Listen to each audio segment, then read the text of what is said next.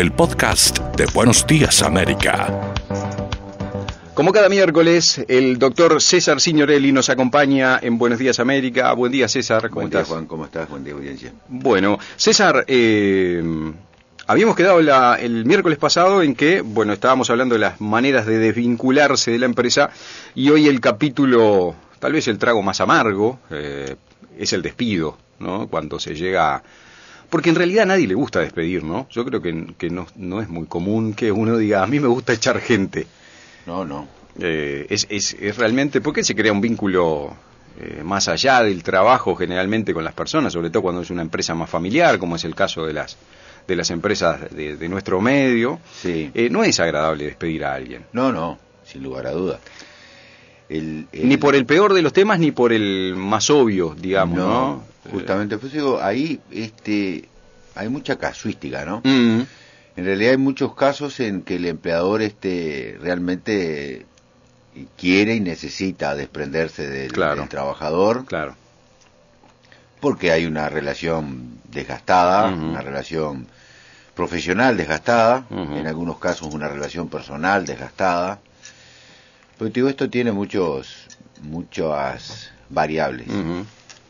Lo cierto es que, claro, cuando el trabajador es desvinculado por despido, es desvinculado por la voluntad, y esta es la definición básica de despido, la, definición técnica es la vo- voluntad unilateral del empleador Exacto. comunicada al trabajador. En todos los casos, en todos los casos, el despido en nuestro país, salvo una excepción, es incausado. O sea que el empleador no tiene que tener una causa para despedir, no debe invocarla ni debe probarla. Simplemente despide con excepción de la previsión en la ley llamada o mal llamada de fuero sindical, la 17940, en que hay un procedimiento especial, de tutela especial, para quienes integran las organizaciones sindicales y algunos otros individuos, digamos, de, O sea que el empleador en realidad no tiene que esgrimir ninguna ningún argumento. Absolutamente, absolutamente. En, eh, bueno, ahí está, en ningún caso excepto la... Con excepción de este que te estoy de- mencionando. Después, el momento o la contingencia por la que esté atravesando el trabajador hará más gravoso o no el despido. Por ejemplo, una trabajadora que está transitando un estado de embarazo, un trabajador que viene de ser reincorporado de, de una licencia por enfermedad común, un trabajador, todos tienen respuestas jurídicas, respuestas Claro. legales diferentes, un Claro. trabajador que vi accidentado, que, que, que sufrió un accidente de trabajo, una enfermedad profesional, dependiendo del momento la respuesta también es diferente en la que se lo despide, y esto hace más gravoso el despido. Claro. Nuestra ley lo que hace claramente es establecer un sistema de desestímulo al despido. Claro. Y esta es la gran diferencia entre el trabajador público y el privado, que el público en general goza de lo que se llama un régimen de estabilidad absoluta. O sea, el trabajador público, para ser desvinculado del Estado, se requiere previamente un proceso administrativo que determine su incapacidad, su conducta no acorde con, con, con las que debe absorber, etcétera, etcétera. Y solo en esos casos puede ser desvinculado. En cambio, en el privado, el empleador simplemente despide. Esto, por supuesto, y ahora hay un caso muy reciente en Salto, las organizaciones sindicales pueden resistir estos despidos. ¿Me explico? O sea, pueden tomar medidas, eh, piquetes, ocupaciones, eh, sobre esto se está hablando mucho y- muy mal, muy por fuera de lo que dice la LUC sobre piquetes, etcétera, etcétera. Bueno, ahora va a venir un, un decreto del Ministerio de Trabajo que va a pretender reglamentar esto, vamos a ver en qué sentido va. Hay casi que una opinión unánime en cuanto al alcance de, lo- del- de la regulación en, en materia de piquetes y ocupaciones en la luz, pero no es el tema. Lo cierto que esto, como te darás cuenta, empiezan a jugar muchos actores, o sea que no se resuelve solo con que te despido. Claro. Muchas veces se resuelve con que el, el empleador tiene... Obviamente siempre hay un motivo. Lo que estoy diciendo es que no tiene ni que esgrimirlo, ni que invocarlo, ni que probarlo. Exacto, son cosas diferentes. Porque en el caso de que después esto termine en una denuncia en el Ministerio de Trabajo, bueno, el empleador tendrá sus motivos y, y ahí deberá presentarlos en caso de que No se los requieran. No, no, no. necesariamente. No, no, no, no tiene ni que hacerlo. Puede haber un despido y, por ejemplo, el trabajador esgrimir que fue despedido por, eh, por razones de género. Claro. Y el despido será abusivo y será más gravoso, Ajá. pero no se anula el despido. Claro. Con Sí, excepción, sí, sí, sí. te repito, con excepción, de la- o con la excepción antes mencionada, en todos los demás casos, el despido de cualquier modo prospera. La empresa puede ser sancionada por el Ministerio de Trabajo, se abrirá un expediente administrativo y se determinará que hay una situación de eh, discriminación y la empresa será eh, pasible de la aplicación de una sanción administrativa, pero el despido es inamovible. Inamovible. No se ordena el reintegro y tampoco lo hace el juez. El empleador paga una indemnización, se libera del trabajador mediante o se libera de la obligación de seguir eh, eh, empleando a ese trabajador mediante el pago de una indemnización. Hay dos regímenes de indemnización por despido, básicamente dos regímenes de indemnización por despido, que son de cálculo de la indemnización. Ajá. Se calcula de una forma para el trabajador jornalero y se calcula de otra forma para el trabajador mensual. Por eso mencionábamos en alguna algún miércoles eh, de estos que en el caso del trabajador jornalero el contrato de trabajo a prueba cuando tenga menos de 100 jornadas es innecesario, o sea, si un trabaja- si un empleador va a, tra- a contratar un trabajador de una actividad en que la contratación es mediante el régimen de jornalero, no necesita este contrato a prueba. El, contrato a prueba lo que hace es liberar al empleador durante ese periodo de pagar el despido. En el caso del trabajador jornalero, hasta las 100 jornadas no, no genera indemnización por despido, hay un periodo de carencia, digamos. En el caso de la trabajadora doméstica, hasta los 90 días de trabajo, por ley, tampoco tiene derecho a indemnización por despido y poca cosa más, o creo que nada más. Básicamente así funciona el tema. El empleador entonces paga el despido, a veces no lo paga y es necesario eh, o no se ponen de acuerdo en el número. Las formas de cálculos del despido es muy variado, daría el lugar para, para hablar mucho rato, o sea, hay diferentes opiniones Claro.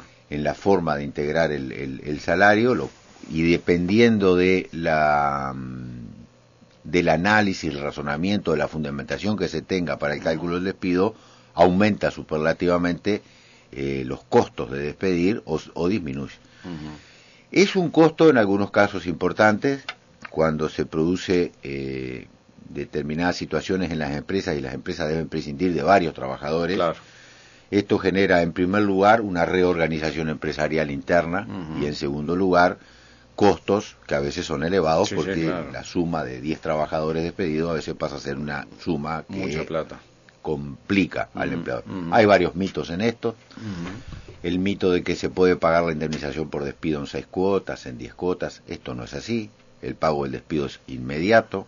Los trabajadores pueden, pueden llegar a un acuerdo con el empleador y el Claro. empleador proponerle. Esto va a depender de múltiples factores, la forma en que terminó la relación de trabajo, Claro, la forma claro. en que se dio Claro. el proceso previo de desvinculación, si es un proceso previo de desvinculación sano, limpio, normalmente se a En, en caso, César, de que, por ejemplo, eh, vamos a suponer que se cierra una empresa, ¿no? Y, y los hay cinco trabajadores, todos van a ser despedidos, lógicamente. En ese caso, tampoco existe una, digamos, un plan de cuotas para pagarle el despido. No. No. No, no, Ah. legalmente. Legalmente no. O sea, si se hace un acuerdo, bueno, lo que se acuerde. Legalmente establecido no. no Y hay. como es Ajá. una obligación que no tiene plazo, o sea que no, no, no tiene un plazo fijado en la ley, Claro. se aplica por este, integración, digamos, el. Código Civil que establece que aquellas obligaciones que no tienen plazo se pagan en el plazo, valga la De redundancia, forma 10 días. inmediata.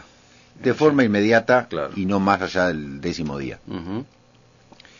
Por Lo tanto, mismo- no hay excepciones, digamos, en el marco de la ley. Después, No. la negociación, como decíamos, es- Claro, exactamente. Las empresas tienen otros, eh, otras formas de financiación del despido, si se quiere. Pueden enviar el trabajador al seguro de de paro.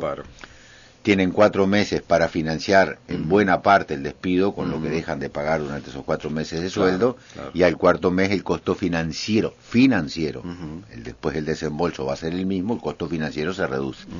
También se reduce, no solo financiero, si- sino también económicamente, el cálculo del despido para el trabajador jornalero, porque el periodo que está en el seguro de paro no se lo considera para el cálculo del despido, con lo cual se reduce el monto de la indemnización por despido del jornalero que es enviado al seguro de paro. Mm, explico? Sí, sí, sí, sí, sí. César, y por ejemplo, si yo eh, tomé la decisión de que voy a, a despedir a dos trabajadores de mi empresa y los mando al seguro de paro primero, pero ya con la decisión tomada de que los voy a despedir. ¿Eso lo puedo hacer sin comunicárselo al trabajador? Eh, si la vamos al, al, al plano de, de la asepsia, de, lo, de lo absolutamente puro, Sí. si la desvinculación es definitiva, hay- el, el empleador se ve en la obligación de pagar el despido. Sí. El empleador muchas veces no eh, exterioriza eh, Claro. cuál es su eh, plan definitivo. intención, claro. Exacto, que es despedir al cuarto mes. Y en muchos casos, en la mayoría de las veces, lo que el empleador está haciendo, en el buen sentido de la palabra, es especulando con el tema. O sea, o especulando o evaluando. Claro. Bueno, tal vez mejoren, cambien las cosas. Claro, claro. Pueda, pueda reabrir, porque seguramente empiecen a habilitar, que se abran los los a ver la, la- los boliches bailables, en fin, los locales bailables, Sí, o sí, se reabran los hoteles en termas, o se reabran esto, entonces envío al trabajador al seguro paro Claro. temporalmente, en los límites que me lo permite el seguro paro, con todas las extensiones que ha tenido, pues yo te digo que esto tiene una fuerte casuística. Sí, La duda. pandemia impuso una casuística Tremenda, ¿no? tremenda en el tema Muy variopinta, ¿no? muy variopinta. Bueno, hay algunos aprovecharon, otros Mm. bien utilizaron el sistema y Mm. a- para algunos no fue suficiente, Claro. claramente. O sea, es prácticamente que los tres eh, escalones de- del tema.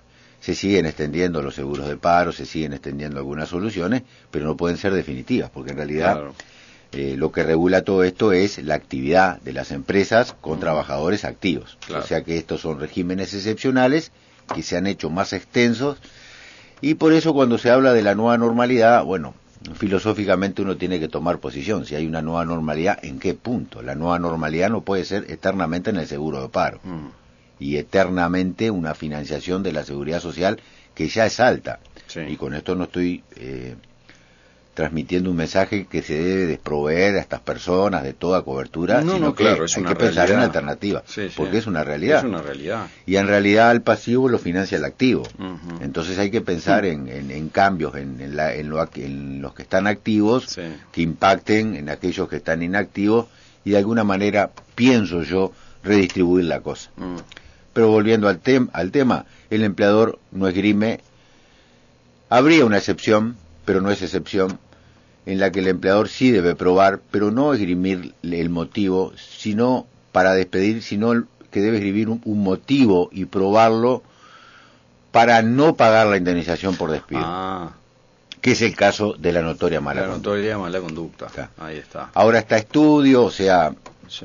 en foros internacionales, en, en conversaciones a nivel de la academia, digamos, se viene tratando el tema. Yo creo que no va a prosperar de si hay fuerza mayor o no en algunas situaciones, consecuencia de la pandemia, en los cierres de empresa. Mm, claro. Quiero dejar bien claro, es monolítica la opinión de la doctrina y la jurisprudencia hasta el momento, en cuanto a que es un riesgo de la empresa el fundirse, el Mm. tener que cerrar, Sí. y es un costo que debe pagar al trabajador Sí, la sí. empresa. Con algunas cosas que ya vimos en situaciones concursales, en que el trabajador debe presentarse a- a, cobrar más alguna otra, algún otro componente como el fondo de garantía Claro. que, que- que vimos en, en algún, algún miércoles de esto. Pero lo cierto que en principio rige plenamente este principio de asunción de los riesgos por parte de la empresa, con lo cual si la empresa cierra, debe pagar, es un pasivo que se genera por el cierre, se produce lo que sería un despido indirecto, el empleador no le está no está teniendo la intención de despedir, Claro, ni pero- comunicando la intención de despedir, Sí. sino que como consecuencia de un factor que el empleador no pudo manejar, que fue el cierre de la empresa, se genera la indemnización por despido, que se calcula exactamente igual, y en algún miércoles si querés tratamos el tema del despido indirecto, porque también. Hay mucho entrevero en el tema y hay mucha Sí. hay mucho mito en el tema de lo que es un despido indirecto. Ahí va. ¿Cuál, cuán- cuál sí y cuál no es un despido indirecto, no? Exactamente. Mm. Y ahí entran, bueno, un montón de Hay variables. mucha subjetividad en Absolutamente. eso, ¿no? Mm, Hay mucha subjetividad. sí. Y bueno, y... el Y también mucha manija, perdón que... Sí, porque hay. también se aprovecha para, ¿no? Para Sí. muchas veces Hay mucho despido de- indirecto encubierto, deliberado, claro. que se van generando las situaciones. Claro. Esto depende de los momentos también, en lo que las empresas tienen mayor posibilidad de apretar, sí. porque hay menos empleo, entonces entra a jugar la, la ley de la oferta y la demanda. Exacto. Este, invariablemente funciona en cualquier momento de la historia. Y hay momentos en que el, el trabajador va generando situaciones para Claro. provocar esa situación, invocar un despido indirecto y presentarse ante la justicia a pretender su cobro, lamentablemente en muchos casos con éxito. Claro. Tanto sea de un lado como del otro, siempre hay ese juego macabro de es decir, aprovechar esta, esta cosa que es como gris y que permite algunas, algunas filtraciones de, de la ética. tú lo has dicho, porque es gris. Es como- gris, Como claro. la notoria mala conducta. En el caso de la notoria mala conducta, además, esto tiene otra proyección.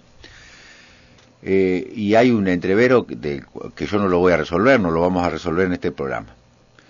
El trabajador despedido por notoria mala conducta eh, pierde la indemnización por despido pero pierde además el aguinaldo generado en el último periodo. Un trabajador despedido hoy pierde el, de- el aguinaldo, perdón, que De generó de junio hasta noviembre Hasta inclusive, noviembre, claro. porque el aguinaldo va así, Va así. de junio a noviembre Exacto. y después de diciembre a mayo. Eso es notoria mala conducta. Esto Mm. se trasladó a otro aspecto y es a la pérdida del seguro de paro. El trabajo, pero la ley de seguro de paro dice que el trabajador despedido por razones disciplinarias y no son conceptos idénticos. Razones disciplinarias que notoria mala conducta. Las razones disciplinarias son muy variadas y el decreto Mm. que reglamenta la ley de seguro de paro establece cuáles son esas situaciones de eh, indisciplinas. Entre ellas, que ya lo comentamos, eh, el tema de trabajar por debajo de la productividad normal de un trabajador en claro. esa empresa en el- y en esos tiempos. Claro. Ah, bueno, es lo mismo la productividad con, con tecnología que la productividad sin ella. Bueno, en fin. Claro. Por eso hablábamos de lo importante de la organización de las empresas, Ujú, algo en lo que insisto permanentemente, las empresas organizadas tienen un rédito y sacan un valor mucho mayor al factor trabajo que aquellas que entienden que tienen Sí. ejercer, que ejercer un dominio de patrón, digamos, meramente, y, y- y desprofesionalizan esta relación, que es profesional y personal que es profesional y personal, porque se traba, lo que tú mencionabas, se traba esa relación personal también con el trabajador y empiezan las antipatías y las simpatías. Totalmente. Por eso hay quienes dicen que el poder real del empleador está en despedir, Ujú. porque cuando el empleador despide con todas las características que yo Ujú. te mencioné, que no Sí. debe invocar motivo, no debe probarlo, en realidad tiene el poder de desproveer al trabajador, Claro. no solo del salario, Claro. sino que la protección de la seguridad social, el acceso a la salud, en- fin, un montón de cosas. César, y por ejemplo, eh, me, me quedé con lo que tú decías al, al comienzo de que en el sector público esto es muy distinto, ¿no? Pasa por un sumario, por una investigación administrativa, etcétera, etcétera, ¿no? Eh, ¿Qué pasa en estos casos donde hay eh, una denuncia del, del encargado de sección, del, no sé, del, del, del que sea que em- emite un comunicado de que a esta persona hay que despedirla por una notoria mala conducta.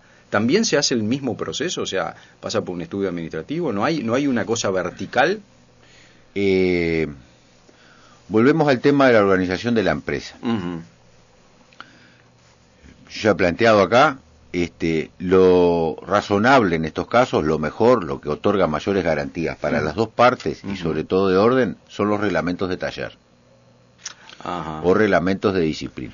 El reglamento de disciplina debería prever, debería prever, no un procedimiento específico, no tendría ni por qué prever un procedimiento específico. Debería prever un rango de indisciplinas, o Claro. sea, describir ciertas indisciplinas, Exacto. las faltas, las llegadas tarde, Los mandamientos, ¿no? Decir, Exactamente, si la prohibición esto- de usar el celular, Exacto. en fin. Ajá. Y de ahí se van aplicando sanciones. El trabajador siempre tiene la oportunidad de impugnar esas sanciones. Mm. Siempre las tiene. Si hay un reglamento de disciplina, lo impugna ante la propia empresa.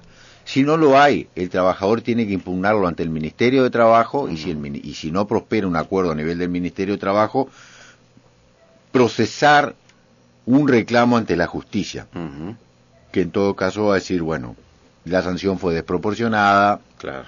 o no hay pruebas, y revisarlo la justicia, o sea, un juicio laboral íntegro, de las mismas características que un juicio de reclamo de 10 millones de pesos por Sí, sí, claro. situaciones extremadamente complejas. El mismo juicio, el mismo procedimiento lento y costoso debería seguir adelante el trabajador. Se debería demandar, se debería imponer a los actores sociales, a todos, empresas, trabajadores, contar con mecanismos que pudieran autocomponer ese conflicto. Y es el reglamento de disciplina, claramente. Mediante un reglamento de disciplina, bueno, cualquier empresa puede asignar al gerente de recursos humanos, contratar puntualmente un abogado o, o un técnico de otra área, o hacerlo directamente el empleador si es que se siente que tiene la formación suficiente, iniciar una investigación interna, recabar datos y tomar una decisión el empleador lo podrá impugnar y, el, y el, trabajador lo podrá impugnar y el empleador entenderá que no son de recibo las impugnaciones. Lo cierto es que esto nos trae a otra cosa, Juan, que tú lo estás planteando, este, em, que es muy importante, lo estás pensando, lo puedo leer y, lo, y lo estás planteando, y que es muy importante. Y es que califica la notoria mala conducta en definitiva al empleador. Mm. Es el empleador que dice, vos llegaste tarde. Exacto. Es muy grave. Y en realidad esto no es así, porque a la notoria mala conducta, lo dice expresamente la ley, la debe calificar un juez. Este camino de no calificación a través de un juez, con toda la incertidumbre y, lo costoso que esto puede resultar, se puede obviar mediante estos mecanismos internos, donde las partes civilizadamente acuerdan un procedimiento o la empresa, en muchos casos nosotros redactamos este reglamento de disciplina, se lo comunicamos, la empresa, el empresario se lo comunica a los trabajadores, o sea, se hace una reunión, se le explica, se escuchan aportes, acá hay que ser abierto, algunos se desechan porque claramente no, no son de recibo, y otros se reciben y se incorporan. Y ahí todo el mundo sabe cómo debe funcionar. Sabe cuál es la tolerancia para llegar tarde o si no la hay. Sabe la tolerancia para fumar en los lugares de trabajo o si no la hay. Y ahí están las reglas de juego, claro. Después se irán eh, eh, produciendo situaciones, porque en realidad las reglas están muy claras, no se puede robar, no se puede matar, no se puede estafar, no se puede extorsionar, no se puede, en fin. Después se incumplirán las reglas y estará el reproche o las consecuencias. Pero repito, la notoria mala conducta, que además la debe calificar un juez, es un concepto, en primer lugar, quiero destacar, de una fuerte casuística. O sea, no es lo mismo llegar tarde a una operación quirúrgica y que pierda la vida un paciente que llegar tarde a una tienda. Con mucho respeto por la tienda. Sin duda, sin duda. No, pero no es el, no produce el mismo efecto. No produce el mismo efecto. No es lo mismo llegar, llegar al partido, el jugador estrella, cuando ya terminó el partido, o diez minutos antes de terminar el partido, que eh, llegar tarde un portero del estadio cuando hay otros porteros. ¿Me explico? Entonces, frente a la, una realidad o un contexto eh, laboral eh, en el que interactúan varios sujetos, para uno puede ser una conducta grave o podría caberle el, máximo reproche. Y la notoria mala conducta, entonces, priva al trabajador de la indemnización por despido, lo priva también, obviamente lo priva del trabajo, ¿no? Como primera y principal cuestión, lo priva del del aguinaldo como te lo mencioné y este concepto que no es exactamente igual se trasladó a sede de seguridad social en materia de seguro paro y lo priva también del seguro paro. Con la cual con lo cual las circunstancias de o la situación de notoria mala conducta es extremadamente gravosa para el trabajador. En atención a esto es que hemos advertido al, Banco de Previsión Social porque tiene un procedimiento específico que debe analizar internamente con el procedimiento que establece el propio organismo si efectivamente las razones disciplinarias que invoca el empleador son suficientes. Y esta advertencia ha venido desde nuestra eh, ubicación desde la perspectiva del asesoramiento a la empresa porque para la empresa tampoco es sano esta mm. libre discrecionalidad. La empresa que necesita o que quiere organizarse tampoco eh, tampoco le hace bien esta discrecionalidad de consignar en un formulario o simplemente vía web notoria mala notoria mala, claro, sí, sí, sí. Claro, porque el rebote es muy importante. Sí. Porque el trabajador también, si lo despide por notoria mala conducta y no hizo nada, obviamente acciona. Con lo cual este rebote también es importante. Y mm. este control es muy importante para las empresas este control de un tercero sin duda pasa a ser muy importante para sí, que, que, alguien que está por fuera que lo pueda ver lo más objetivamente posible realmente diga acá hubo una notoria mala conducta y quiero ser muy claro es muy bueno para el trabajador que tiene las garantías y es muy bueno para la empresa, en definitiva sabe si sigue avanzando en la situación o no. Exacto. ¿Me explico? Porque si no, después la empresa tiene que pagar ese seguro de paro. Sí, sí, sí, sí. Cuando en otra situación no lo paga. Claro. ¿Me explico? Sí, claro, donde, donde haya una, un, digamos, eh, donde haya una marcha atrás, por decirlo mal y pronto, con, con, con, con la denuncia de notoria mala conducta, es un garrón. Exactamente, ¿no? porque el empleador nunca paga el costo del seguro paro. Claro. En cambio, si, si comunica que el despido se produce por notoria mala conducta y esto se revé, Claro. tiene que asumir ese costo. Sí. Por eso repito, este no es un tema que va en beneficio exclusivamente del trabajador, va en beneficio de todos. Sí, sí, si sí, las relaciones son sanas, creo que es fácil advertirlo. Claro, claro. Y es como todo, es un elemento que es para usarlo criteriosamente y cuando realmente... eh, Claro, porque además no- la notoria mala conducta no es posible construir una teoría sobre la notoria mala conducta. Un hecho solo, como el que mencionamos del cirujano Del que cirujano, llega tarde, sí. un solo hecho constituye una notoria mala conducta. Claro. Y la repetición de varios hechos menos graves también constituye notoria mala conducta. Mm, Pero además el intérprete, que repetimos, es el juez que analiza la situación en base a lo que las partes le dicen, claro. la forma en que se lo dicen y se lo argumentan, mejor o peor, pero además con la prueba que le aportan las partes, con lo cual es muy importante para la empresa documentar, las acciones. Sí, sí, sí, claro, ¿ah? claro. Muchas veces nos encontramos con empresas que me pasan, por ejemplo, nos pasan la documentación y dicen, mira todas las veces que faltó. ¿Le aplicaste alguna sanción? No. No. Bueno, la doctrina, la jurisprudencia Ujú. demanda una eh, graduación y proporcionalidad en las sanciones. O sea, apercibimiento, llegó tarde apercibimiento, Ujú. llegó tarde nuevamente un día de sanción, llegó tarde nuevamente dos días de sanción. Bueno, en un año llegó tarde 15 veces, 10 veces, notoria mala conducta Claro. Esa proporcionalidad y esa Claro. gradualidad en la pena es exigida por la jurisprudencia. La empresa, la empresa entiende que presentando un legajo espantoso al trabajador ya hay notoria mala conducta. Si la empresa no toma las medidas en cada situación, no se produce la No notoria mala conducta. claro. Se producirá la notoria mala conducta. No se produce una notoria mala conducta que el juez libera al empleador de pagar el despido. ¿Me explico? Sí, claro, claro. Sí, sí, sí, sí, sí. Sí, está tremendo, ¿no? Sí. Porque uno, uno a veces tiene como la idea de que es un poco más sencillo eh, y que es más beneficioso para el empleador eh, y de hecho no lo es. Es una herramienta para usarla cuando hay que usarla. Si uno usa el martillo para destornillar, eh, seguramente cometa errores, Todas, todas, todos los aspectos, y es un tema que aprovecho para enfatizar, todos los, todos los aspectos.